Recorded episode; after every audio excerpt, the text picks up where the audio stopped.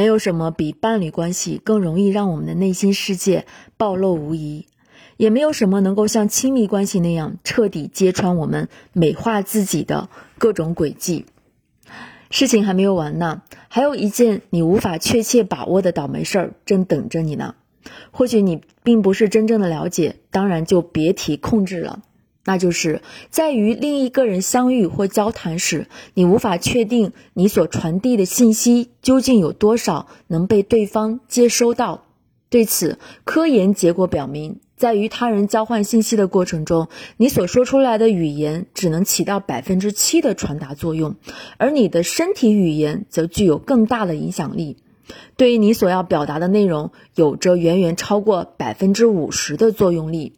另外，你对他人产生的影响，甚至有超过三分之一是通过你的声调以及声音的传播来达成的。这样算下来，我们才拥有了百分之九十以上以上的表达力。这超过百分之九十的表达力，就确定了你所要传达给对方的信息，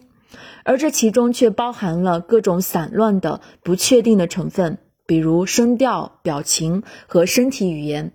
而你的伴侣想要向你传达的信息，也是通过同样的表达方式来传递的。人际关系就是在如此大的范围内，以非语言的方式在潜意识层面发展着，而内在的发展与外在的交流，则以同样的方式进行着。